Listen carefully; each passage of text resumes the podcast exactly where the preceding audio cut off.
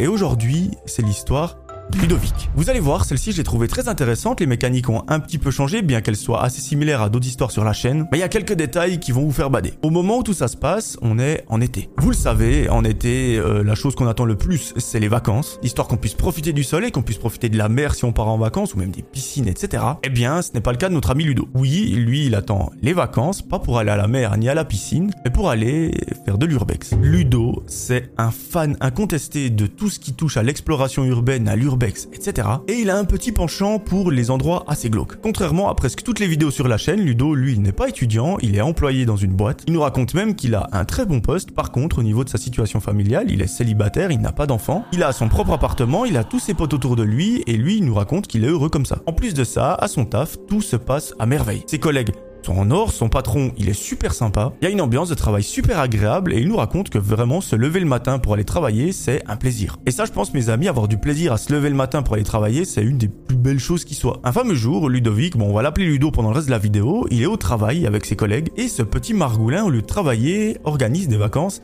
avec ses collègues. Oui, ils s'entendent tellement bien que cette année, ils ont envie de partir ensemble et ça tombe bien. Plusieurs d'entre eux adorent également faire de l'exploration. Bon bah que demander de plus? Ludo, il est refait, il met tout en place. Ils ne sont pas encore au point de réserver la maison, etc. Mais il regarde un petit peu les lieux qu'il pourrait aller visiter. Là, notre ami dit à ses collègues, écoutez les gars, euh, ça fait un moment que moi je garde un lieu qui m'intéresse. C'est une sorte de manoir qui a pour réputation d'être hanté. Il se trouve seulement à quelques heures de voiture, donc euh, si ça vous dit, on pourrait regarder pour aller là-bas. Ses collègues, ils sont un petit peu beaufs et là ils disent, ben tant qu'on va dans un lieu hanté, qu'on a peur et qu'on voit des fantômes, nous, ça nous va. Parfait, Ludovic a réussi en trois mots à les convaincre d'aller visiter cet endroit. En 15 minutes, c'est torché, Ludo, il continue de travailler pendant toute la journée et le soir, au moment où il passe la porte d'entrée de son appartement, il va sur son canapé avec son ordinateur et il appelle ses collègues par Teams. Cette fois-ci, c'est pas pour planifier parce qu'ils l'ont déjà fait pendant la journée, mais c'est pour réserver l'endroit où ils vont dormir. Que ce soit un hôtel, un Airbnb ou une auberge, il y a plein de possibilités. Mais non, pour eux, c'est trop compliqué de faire comme tout le monde. Ils décident de prendre des sacs de couchage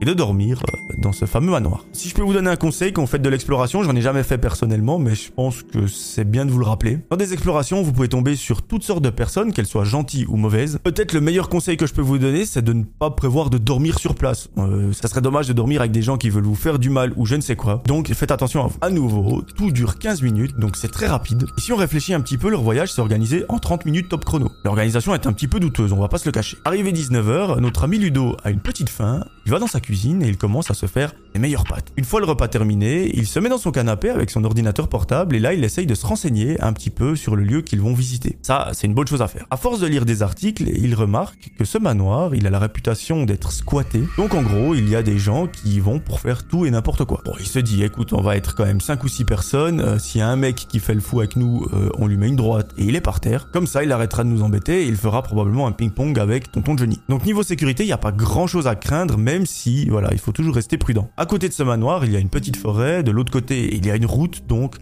voilà. Si jamais pour s'échapper, il y a de quoi faire. Au bout d'une heure et demie à se renseigner, notre ami Ludo commence à s'endormir. Il va dans sa chambre, il se pose dans son lit, et là, il fait un gros dodo. L'histoire reprend le jour J lorsque Ludo part en vacances avec ses potes. Autant vous dire que l'adrénaline est à son paroxysme, ils n'ont qu'une seule hâte, c'est de poser les pieds dans ce manoir et d'explorer. Dans la voiture, un des membres du groupe dit mais les gars on fait quoi si un mec nous court dessus avec un couteau? Ils le prennent tous à la rigolade et ils disent bah écoute mec on est six personnes, euh, on lui met une droite Bon bah le collègue est tout de suite plus rassuré et il continue le trajet. Bien évidemment, ils ont fait en sorte d'arriver là-bas la nuit et pas en plein après-midi à 14h, histoire d'avoir cette nuit ce petit côté glauque qui va les rendre complètement fous. J'ai un nouveau défi pour vous dans cette vidéo, j'aimerais que chaque personne qui la regarde s'abonne, comme ça on est aux 100 000 abonnés très très vite. Donc je compte sur vous. Au bout de quelques heures de voiture et d'innombrables stops dans des stations-service, le groupe d'amis ou de collègues arrive devant le manoir. Là, devant eux se dresse un super bâtiment, un portail qui le protège, bref, c'est magnifique. Et bon, je vous le cache pas, l'ambiance du lieu est particulièrement glauque. Mais bon, c'est ce qui fait kiffer Ludo et ses collègues, donc euh, finalement, tant qu'ils sont heureux, on l'est aussi. Il reste quelques minutes dans la voiture à contempler ce merveilleux bâtiment, et tout à coup, ils sortent de celle-ci, prennent leurs affaires et vont en direction du portail. Là, il y a un des collègues qui fait une remarque qui n'est pas si débile que ça. Il dit, les mecs, euh, en fait, on n'aurait peut-être pas dû s'approcher aussi près avec la voiture du manoir parce que il y a des gens dedans, forcément, ils ont entendu la voiture ou ils ont vu les phares. Ah, je veux bien qu'on ait des postes intéressants dans notre boîte, mais on n'est pas les plus intelligents du monde. À nouveau, ils le prennent à la rigolade et l'un d'entre eux ouvre le portail. Une fois dans le jardin qui sépare le manoir du portail, ils prennent leurs affaires, donc ils s'équipent de lampes de poche etc. Et une fois que tout le monde est prêt, ils s'approchent de la porte d'entrée. Là, ils se regardent tous l'un d'entre eux avec un grand sourire en mode on va vivre une expérience incroyable. Et pour le coup, l'expérience, elle va être vraiment incroyable. Ludo met sa main sur la poignée, il l'ouvre et ils entrent tous dans le manoir. Là, la première impression que tout le monde a, c'est que sur les photos, le manoir a l'air grand, mais là, il a l'air gigantesque. Oui, à l'intérieur, c'est complètement abandonné, il y a des énormes couloirs, il y a des toiles d'araignée partout, il y a du bordel, bref. C'est hyper bizarre. Et il nous raconte que dans ces lieux qui sont un petit peu abandonnés, qui ont la réputation d'être hantés, eh bien il y a toujours une sorte de petit bruit comme si l'air sifflait. Enfin, c'est assez spécial et ça rend l'ambiance hyper, hyper, hyper glauque. Bon, en même temps, il en faut pas plus pour faire monter l'adrénaline, c'est exactement ce qu'il recherche, donc tant mieux. Le groupe d'amis commence à marcher dans le bâtiment, à l'explorer de fond en comble, et au fur et à mesure qu'ils avancent, ils remarquent des choses assez étranges. Effectivement, par terre, sur les murs contre les meubles, il y a toutes sortes de choses qui pourrait avoir un lien avec des sectes, des rituels, etc. Il se dit c'est probablement des gens qui viennent pour faire peur aux autres, pour faire peur aux explorateurs. Mais un des collègues met très très vite en garde l'ensemble du groupe. Il dit, les mecs, euh, faites attention, par terre il y a beaucoup de seringues, il y a beaucoup de choses qui sont très dangereuses. Par pitié, ne touchez à rien avec vos mains, vraiment, n'essayez même pas de marcher dessus. Faites très attention parce qu'on ne sait pas ce qui se passe dans ce bâtiment, ça peut être très très dangereux, donc faites super gaffe. Au moment où il dit ça, il y a un très gros bruit qui provient du bout du couloir. Et naturellement, vu que le manoir il est gigantesque, ça résonne comme pas possible et tout le monde sursaute. À ce moment-là, ils sont hyper excités parce qu'ils se disent enfin il se passe quelque chose, on va filmer un élément paranormal ou peu importe. Mais en même temps, ils ont bien peur parce qu'ils se disent bon, on espère que c'est un fantôme et que c'est pas une personne dégénérée qui veut nous faire du mal. Et le groupe d'amis continue à explorer le bâtiment. Arrivé dans une des pièces, Ludovic remarque que sur le sol, il y a des éléments qui semblent être de la nourriture. Et en s'approchant d'un petit peu plus près, il voit qu'il y a une bouteille d'eau. À côté de celle-ci, il y a d'autres bouteilles, quelque chose qui semble être du sirop, des jus de fruits, etc. Et Ludovic, ne me demandez pas pourquoi, il prend la bouteille d'eau, mais en la saisissant, il commence vraiment à bader. Et vous allez voir, euh, c'est le début d'une tragique histoire euh, qui va se passer. En saisissant la bouteille, Ludovic se rend compte que celle-ci est encore fraîche, et dans sa tête, tout va très très vite. Il se dit, si la bouteille est fraîche, c'est qu'elle a été sortie d'un endroit frais il n'y a pas si longtemps que ça. Surtout qu'on est en plein été, il fait très chaud dehors, donc elle va se réchauffer très très vite. Et il se dit, il y a probablement des gens avec nous le bâtiment. Mais en regardant un petit peu plus près celle qui contient du sirop, là il a la limite de pousser un cri tellement il a peur. Alors il n'est pas spécialiste en médecine, il n'est pas infirmier, il n'est pas médecin, mais il remarque très très vite que dans cette bouteille, les probabilités que ce soit du sirop grenadine, elles sont de zéro. Mais par contre, il pense sincèrement qu'il s'agit de sang. Là, il fait très attention à ne pas la toucher parce que vous savez, toucher du sang, ça peut être dangereux si on a des plaies ou etc. Et là, il met en garde ses potes. Il dit les mecs, euh, l'eau est encore fraîche. À côté, j'ai tout l'impression que c'est du sang. Je veux bien que des gens mettent des objets euh, de secte etc. pour faire peur. Par contre, mettre une bouteille avec du sang, on dépasse un petit peu les choses juste pour faire peur. Donc, qu'est-ce que vous voulez faire? Est-ce que vous voulez continuer à explorer ce bâtiment en sachant qu'il y a probablement quelqu'un qui nous surveille ou qui est à l'intérieur? Quelqu'un ou plusieurs personnes d'ailleurs, on n'en a aucune idée de combien ils peuvent être. Ou alors est-ce qu'on joue le côté safe du truc? Est-ce qu'on joue la sécurité? On repart du bâtiment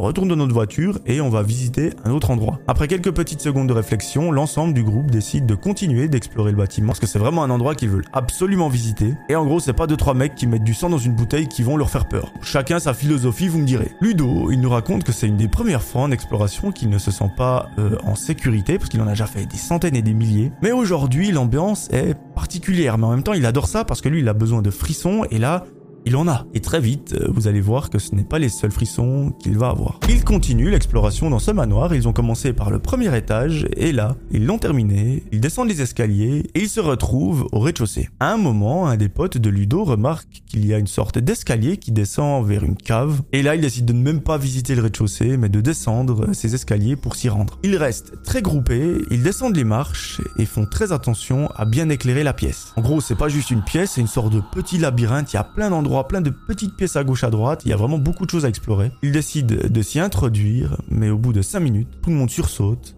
lorsqu'ils entendent un rire très très glauque. Plus personne ne parle, tout le monde se tait, il n'y a plus un bruit, et ils écoutent ce qui se passe. Ils commencent à littéralement se chier dessus lorsqu'ils entendent plusieurs personnes entrer et ces dernières disent écoutez, on sait qu'il y a quelqu'un, on va vous trouver et vous n'allez pas sortir vivant. Là, l'ambiance change radicalement parce qu'on ne sait pas qui sont ces personnes, on ne sait pas quelles sont leurs intentions. Est-ce que c'est d'autres explorateurs qui veulent faire une petite blague? Est-ce que c'est des membres d'une secte? Est-ce que c'est des gens qui font toutes sortes de choses dans des lieux abandonnés? On ne sait pas. Par contre, la seule chose dont on est sûr, c'est que Ludo et ses collègues décident de trouver la sortie la plus proche, mais malheureusement, pour sortir de cette cave, il faut repasser par les escaliers. Ils continuent de marcher dans ce petit labyrinthe et évidemment ils n'ont aucune lampe de poche allumée, donc ils se prennent tous les murs, etc. Et au bout d'un couloir, ils voient qu'il y a la cage d'escalier. Ils arrivent à rejoindre les escaliers, ils les montent et dans la panique, ils ne savent plus où est la porte d'entrée. Ils décident donc de monter à l'étage, d'aller se réfugier dans une des chambres. Heureusement, tout le groupe est réuni, personne ne s'est perdu en chemin ou personne n'a été attaqué ou je ne sais quoi. Sauf que là, le problème c'est que derrière eux, ils entendent que les personnes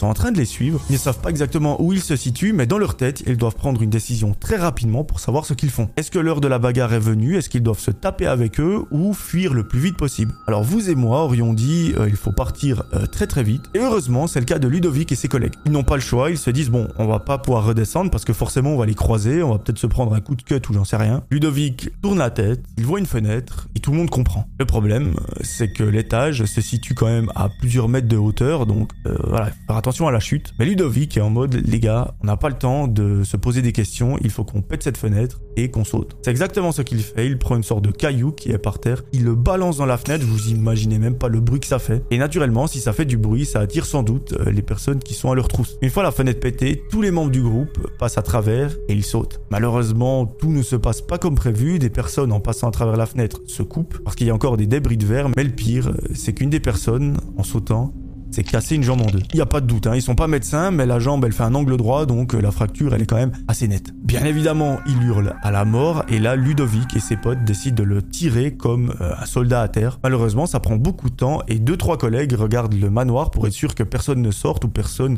euh, fasse quelque chose. En gros, ils surveillent un petit peu leurs arrières. Au bout d'une petite minute, ils rejoignent la voiture, et là, dans la panique, ils ne trouvent pas la clé. Ils arrivent à mettre la main dessus, ils ouvrent la voiture, et ils lancent le collègue sur la banquette arrière. Le pauvre souffre le martyr, je pense que vous n'imaginez pas à quel point ça fait mal d'avoir une fracture ouverte. Euh, moi, je n'ai jamais vécu ça, mais je préfère ne jamais le vivre. Et là, ils sont dans la voiture en sécurité, et à ce moment-là, ils voient que plein de gens sortent du manoir, et ceux-ci semblent tenir des choses qui s'apparentent à des couteaux ou à des pointes. Ils se disent, mec, il faut absolument qu'on se taille d'ici, allume la voiture et on se barre. C'est ce que Ludovic fait, ils se mettent en route, et là, un des gars dit, mais on fait quoi de notre pote? Il a une jambe pétée en deux, qui fait une équerre à angle droit, il faut qu'on trouve un hôpital ou un médecin qui puisse lui réparer la jambe. Pour eux, il n'est pas si tard que ça, il est à peu près 1h du matin, ils se rendent dans le village le plus proche et, par miracle, il croise quelqu'un dans la rue qui est en train de promener son chien. Il baisse la fenêtre, il demande où est l'hôpital le plus proche parce qu'il y a un mec qui est juste en train de crever à l'arrière, euh, faut qu'on fasse vite. La personne leur donne l'adresse et ils arrivent au bout de quelques minutes à s'y rendre. Là, l'essentiel c'est que tout le monde est en sécurité, par contre il faut s'occuper de cette jambe qui est cassée, les infirmiers prodiguent les premiers soins et malheureusement pour lui, euh, le collègue devra rester hospitalisé quelques jours parce qu'il doit se faire opérer. Et l'ensemble du groupe se met d'accord et ils disent les gars on va rester avec lui à l'hôpital, on est venus ensemble, on va repartir ensemble et je trouve ça incroyable. Ludovic nous explique que son collègue a bien été pris en charge, que l'opération s'est déroulée avec succès et qu'au bout de deux jours, ils ont pu finalement rentrer à la maison sains et saufs. Maintenant, quelques questions se posent. Qui étaient ces personnes? Quelles étaient leurs intentions? Pourquoi est-ce qu'elles les suivaient avec des couteaux? Dans cette bouteille, est-ce que c'était réellement du sang ou du sirop grenadine euh, périmé? Ne le saura jamais. Mais très sincèrement, je pense que ce n'était pas du sirop. Ludovic non plus d'ailleurs. Bon bah tout est bien qui finit bien pour nos aventuriers, l'essentiel c'est qu'ils soient sains et saufs. Si je peux vous donner un conseil quand vous allez faire de l'exploration, vérifiez toujours les lieux où vous allez, n'y allez jamais seul et surtout faites très attention à ne rien toucher là-bas. Si vous sentez qu'il y a un danger, partez le plus rapidement possible, ne faites pas euh, Indiana Jones.